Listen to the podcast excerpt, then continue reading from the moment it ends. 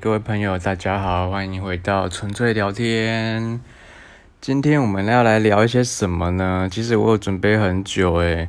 我们今天我想跟大家聊聊，就是有关于资讯焦虑这件事情。其实要讲到资讯焦虑啊，因为现在的时代实在是有太多的一些科技化的产品问世，然后其实脚步非常快。你看，从 iPhone 就好了，就一代接着一代这样子呃问世，所以其实我们要跟上资讯化的脚步、科技化的时代，真的是要日新月异，要非常非常的用心用力，你才可以。才可以发喽这样。那我回想起我之前，呃，大约莫约在十多年前念硕士班的时候，我有发表过一篇论文，其中就是在谈主题，就是在聊呃谈论有关于资讯焦虑，尤其是在中高老年人长者身上呢，他所承受的这个时代转变之下所面临到的资讯焦虑。当时的我呢，其实也不过才二十出头吧，所以我一直觉得我是走在非常时代尖端的人。不管呢，任何电子产品怎么样的发明，我只会觉得它带给我们的生活是越越来越方便了。但殊不知呢，在过了十年之后的现在啊，就慢慢开始觉得，哦，原来长辈们所害怕或者是担心的某一些资讯产品不会使用的那种焦虑感，我现在这一两年来开始非常的感受到他们的那一种心里面恐慌的感觉。为什么呢？因为你想想看哈，我觉得啊，比如说。资讯焦虑来说，我觉得第一件事情最让我感到困扰的是，有一天大概去年吧，然后我就去了某某量贩超商，那某某量贩店就对了。然后要结账的时候呢，我的朋友呢居然走到了无人柜台吧，然后呢就默默的在把一些商品从篮子里面拿出来，然后扫条码，然后呢看着他就是用。信用卡，然后就结账，然后人就出去了。然后我就当下就觉得很震惊，因为我忽然有我居然不懂的一个陌生，可是又充满科技感的一个交易流程。然后我就默默觉得，哇，这这怎么办？我居然不会用耶！这这。成何体统？对啊，我身为一个就是自己觉得我走在资讯时代尖端的人，我居然没有用过无人柜台。然后呢，我就第一后来在嗯隔了几，反正就过了一段时间，我自己也去一家量贩店，然后同样是无人柜台，可当时候只有我自己一个人。于是呢，我就鼓起了勇气。其实我是很叫，我是很紧张的，因为我很害怕，就是。就是旁边的周遭的人看到我不会使用这台机器，然后呢，于是我就假装，嗯，我我很我很了解的，不用来教我，我一定会。然后我就默默的把篮子拿过去那个无人柜台，然后呢，我就想起我之前那个朋友啊，他就是会用那个商品扫条码。可是呢，令人尴尬的事情来了，我就一直扫，一直扫，结果那个。机器就一直没有浮现数字或价钱，也没有跟我说到底好了没，我就很害怕，就是假装镇定，然后一直就是狂扫它四面八方的条码，然后呢，终于过了之后，想说啊，哦，原来也是这样而已嘛，其实也还好。然后呢，因为我篮子在太多东西了，然后就一个一个一个一个这样扫，这样条扫条码。扫完之后呢，他忽然跟我说，浮现出了一个一一个视窗，然后跟我说：“诶，你是需要用什么方式结账？”我当时想说：“嗯嗯，上次好像是信用卡吧？好吧，那这次还是用信用卡了。”于是我就点信用卡，可是呢，他就不听使唤，画面就停住了，我就很尴尬。然后呢，我就在找了老半天，然后呢，就有一个服务员小姐就。就很热心过来，我心里面本来想说，千万不要过来，我应该我是会的，我是年轻人，我是年轻人。可是呢，他即使看我就是可能弄很久吧，可能操作很久，他就是过来关心一下。后来呢，他就教我说要点来点来，然后就好，就谢谢，好，那我就点了。点完之后呢，我就开始，我就我就嗯，开始觉得把信用卡默默从皮夹里面拿出来，想说好，我这次我一定要快速通关，我一定要就是就是真的是。展现出走在时代尖端的人那个样子。然后呢，我就把信用卡贴上去，哎，没反应。然后我就想说，哎，是贴错地方吗？我就再换了一个角度，结果呢，弄了蛮久的。说实在，真的太尴尬了。他就是不能结账。后来那个服务员又过来了，然后我就看，他就默默指着跟我说。呃，是在这个圈圈里面。哦，原来如此，so this guy。然后呢，我就觉得啊，怎么那么尴尬？妈的，我就是真是太 太太太太不好意思了。于是呢，我再把信用卡就贴在他所指示的那个位置。哎，这下总算过关了。然后就快速的呢，趁四下哎，没有四下无人啊，反正就是快速的把它放进购物袋，然后人就赶快赶快逃走了。真的是用逃走哎，因为我我觉得感觉。我我很怕别人误会我说啊，我我我是不是年纪大了，然后不会用科技化产品，可是又故意想要展现就是自己很很很强，很很很很很以为走在时代尖端，然后就是就是就是想要这样展示给大家看，殊不知其实就蛮丢脸的。然后呢，后来啊，我就出去之后，其实我再一次到那个量贩店的时候。就各位，我大概每个月都会去一次嘛。那我隔一个月之后再去的时候，我就默默的在结账的时候呢，我就看着那台无人柜台。可是呢，我这一次呢，选择呢，僵持了一点时间，我最后还是选择到有人的那个柜台去，因为我很害怕，因为我忽然觉得我又忘记那个流程了。然后我就想说，哇，我的天呐，我我我我我上个月不是才刚弄完吗？然后，然后。我我怎么会忘记到底是要怎么用了？于是我就默默的把推车推到那个有人，就是有真真人在在在协助结账的柜台。可是我就默默自己觉得说，哇，这怎么办？我居然没有，我居然会害怕，就是这些呃无人柜台这些科技化的使用诶，那那那那我就在想说，那如果十年二十年后，你看到我们。我们可能三十来岁，可能还算年轻。未来万一五年、十年后，真的是全量饭店没有没有一个人在帮忙帮你结账了，我是不是以后不能来量饭店购物了呀？我心里面默默的觉得太可怕了。那我是不是以后只能去干妈点吗？还是去去去去去那个菜市场买买东西的吗？我是不是以后都不能来量饭店买东西的？我就是想说，当下我就觉得说。啊，好好好歹好像也自己要强迫自己学习一下，否则真的是可能会没有办法适应这个社会之类的。再来，大家有没有想过，现在网络银行？你看到第二件事情就是网络银行真的太方便了。然后呢，我最近就是这这一两年来就开始接触网络银行，就比如说汇款啊，或者是缴费啊、缴信用卡之类的。以前我都很习惯缴信用卡，我都会去就是呃超商，我觉得超商真的是我们的好朋友。然后我去超商之后，我就按那个 i iPhone 之类的，反正它就是一台机器，然后按按按，然后账单出来我就去结账，这样子我觉得很放心的。可是呢，现在就是有网络银行之后啊，我发现呢，诶，汇款也不用到邮局的，确实很方便，就是也不用连到 ATM 都不用，你只要随时二十四小时，你都可以在家把。就是进行汇款或付账，可是当下其实我会很害怕，我就觉得说我终于可以体会到某一些就是长辈们就是很担心，就是钱会汇，就是会不知道会寄到哪里去的那种那种担忧。因为我在第一次用网银的时候，我也觉得很害怕，我想说我我我我今天要缴这一笔钱好了，或者是我要汇款到某一个账户，我都一直那边，我就用了半天，不断重复确认，然后然后。就是充满了焦虑感，然后就很怕说其中一个步骤万一不对，是不是它就会传错地方，或者是说，哎，是不是就就就就是使用不恰当，然后。扣款了，可是其实对方没有收到什么的，就其实会有很多种一百种一百种的焦虑。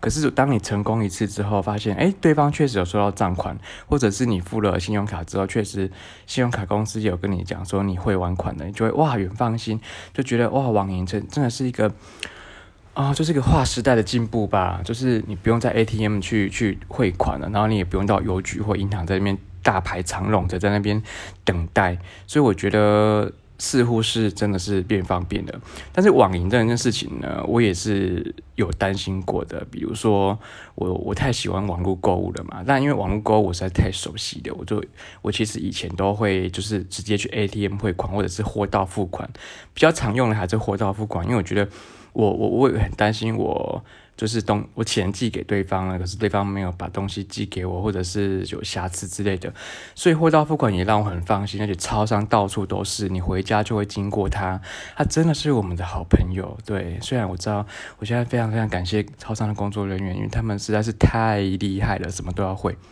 然后呢，我就要讲到说网络银行，然后就就是因为之后我有接触一点。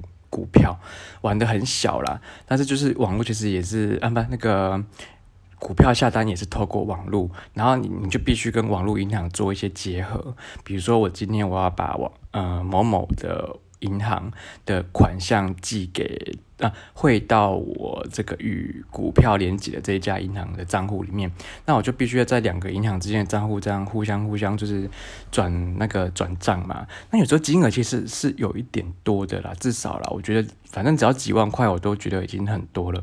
那我就会很。就是很小心翼翼，然后充满着焦虑的使用这个步骤。但后来我我也开始觉得，哦，其实也蛮方便的。就是虽然我没有体会过以前的人在买股票可能还要打电话，还有什么的，可是呢，我就是从网络界面去下单，然后买股票、卖股票，然后汇款、收账、付付款这件事情，这一两年来确实让我觉得这个。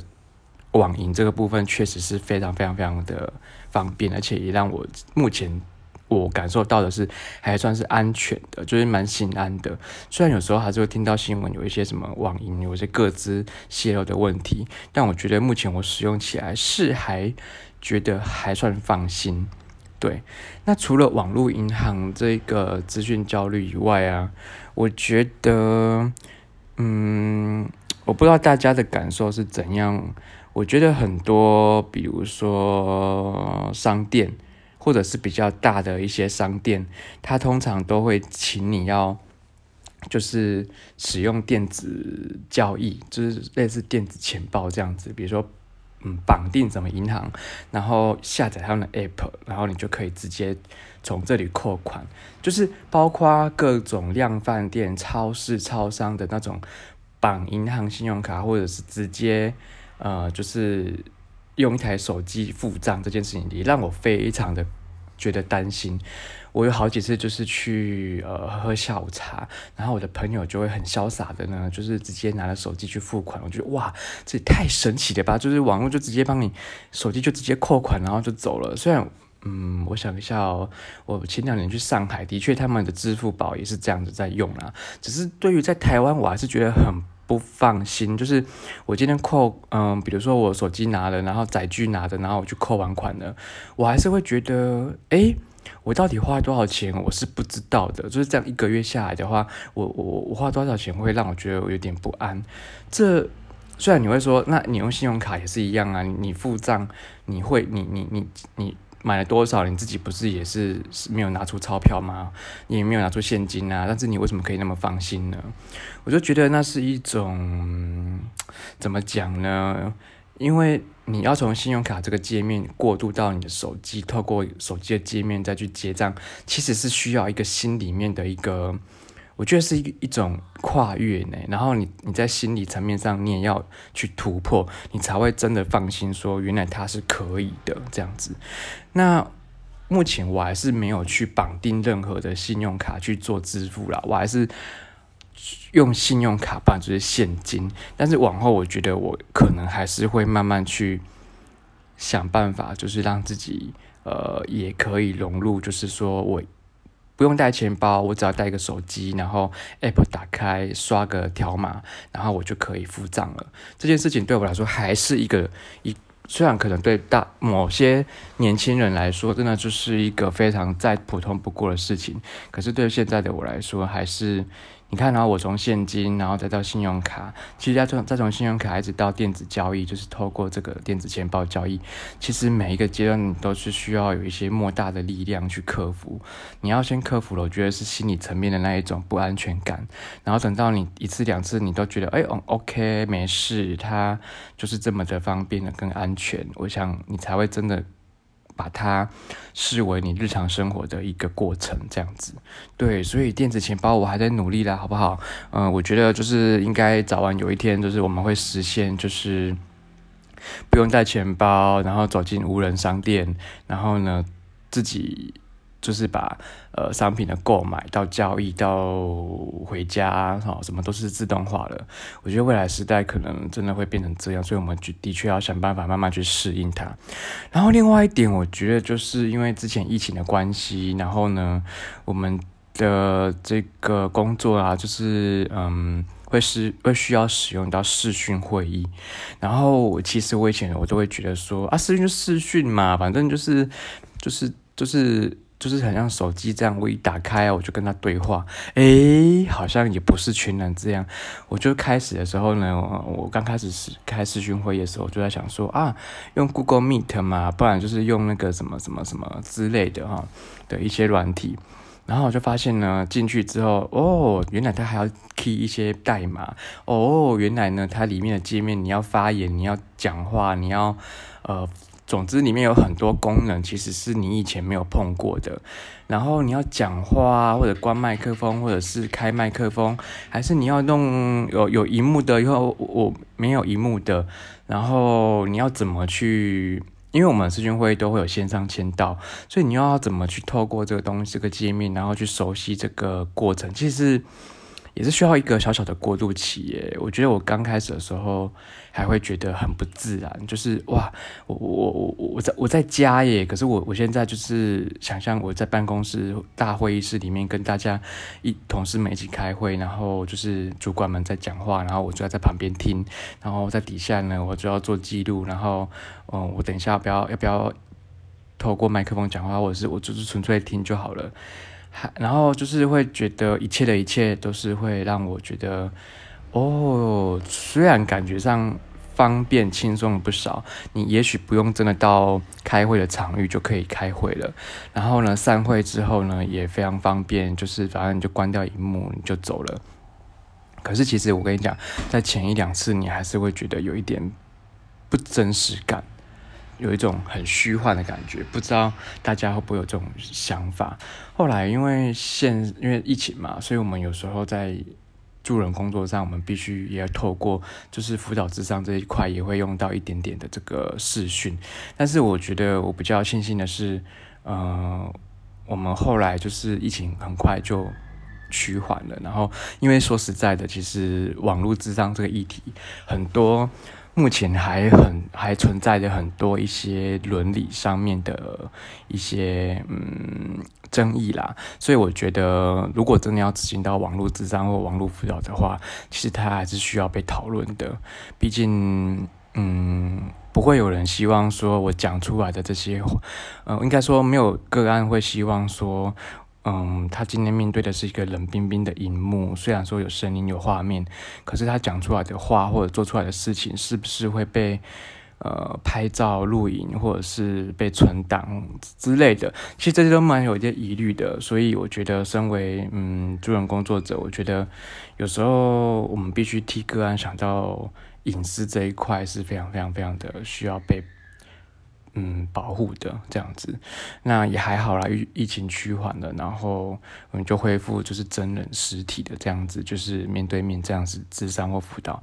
我觉得这个还是比较贴近我原本所想象的那一份助人工作的原貌，而且我可以很真实的，就是感受到个案他的一些心里面的情境，或者是转换心情的感觉，或者是肢体动作、非语言的动作之类的。我觉得。嗯，maybe 以后真的可以透过网络界面视讯会，呃，视讯的方式来进行助人工作。可是我我还是觉得温度这件事情是蛮重要的。如果可以面对面，然后去了解对方的话，我觉得还是是一个会比较是我喜欢的方式啦。我觉得，那当然了，如果未来 maybe 十年、二十年后。智商或辅导这件事情变得非常非常的普罗大众，然后非常非常的普遍的，就像你去看感冒一样。你的我常常在讲，就是说我们呃去挂号看感冒是一个很非常稀松平常的事情，可是叫你去挂号去接受智商，却有很多人会有一些一些反一些心里面的不安。我觉得这种东西就是慢慢要去调，要去。做一些转换跟时代的推进大家会慢慢去接受。那以后如果真的就是说网络啊，不就是智商普遍之后，然后呃网络。智商也变得很一般的话，我相信我们每个助人工作者到最后还是必须得要去学习。诶，我们如何透过这个方式？也许是从个案的角度去看，说，诶，你选择你是想要面对面，还是你你希望你在家？因为有些忧郁症患者他可能没有办法出门，那他就希望我打打打开荧幕电电脑笔电，我就可以跟我的心理师智商。Maybe 这也是一个方法，他不用走出门，也许他就在他的房间或在他的家就可以得到。一些回馈或力量，然后让他帮助他可以走出去。我觉得这个都是网络资讯时代之后的一个趋势跟潮流。然后，嗯，因为毕竟你看嘛，我们也许还要工作个二十年、三十年，势必这些未来的科技，我们都是必须要去面对跟学习的。然后，对啦，大概就是这样。我觉得目前面对的资讯焦虑，当然了，还有很多。我觉得，比如说像。嗯，网络它的界面现在也越来越丰富，然后现在还有一些机器人等等的，然后嗯，以后还有什么电子啊，就是科技的家、智慧家庭啊，然后还有一些智慧办公室、智慧学校、智慧教室，哇，等等的，我觉得未来要学习的东西真的好多，而且我觉得以前都会说不会英文的人叫就是就是会是。文盲的一种，但是我觉得，其实科技的不了解也会带给你未来啊，嗯，你可能也会成为某一种形式的文盲，所以我们大家还是嗯学习一下吧，就是再怎么样的困难，我觉得呃我们应该都要试着去突破。就算你退休了，你还是得面，你还是得生活着啊，所以我觉得不管怎么样，是不是为了工作而去学习，还是你为了娱乐而去学习，我觉得。即便退休，你要过老年生活，你未来势必，我觉得啦，你看到我们的我们的这些家电用品，搞不好以后真的就是连上线。你看五 G 的时代多么的想象，你已经无法想象了。现在都已经是火箭可以在太空旅行的时代了。你你你这些操作界面，然后然后一些科技化的设备跟跟嗯。反正很多传统的方式，我觉得一定会被取代。那，嗯，如果没有很，如果没有所谓的专人在旁边为你服务，而是他只是一个机器人，搞不好你连他要怎么样去呃控制或引导，你都必须要自己有一点 sense，你才可以去做这件事情。但我相信以后还是会越来越人性化啦。但是就目前而言的话呢，嗯，我想 AI 机器人的时代是是。大概是时势所趋的啦，然后网络资讯这些东西，呃，大概也躲不过。那我们还是呢，每个时代每个时代的进步，我们还是去学习一下，好不好？哦，好，那我们今天就资讯教育就到这边。如果你有任何的也有关资讯方面的焦虑的，觉得自己啊怎么忽然变成 LKK 了，或者是惊叹自己啊怎么会忽然赶不上这个时代，很怕被这个时代的漩涡给淹淹没什么的，欢迎也来跟我们分享。那我们今天就聊到这边喽，谢谢大家。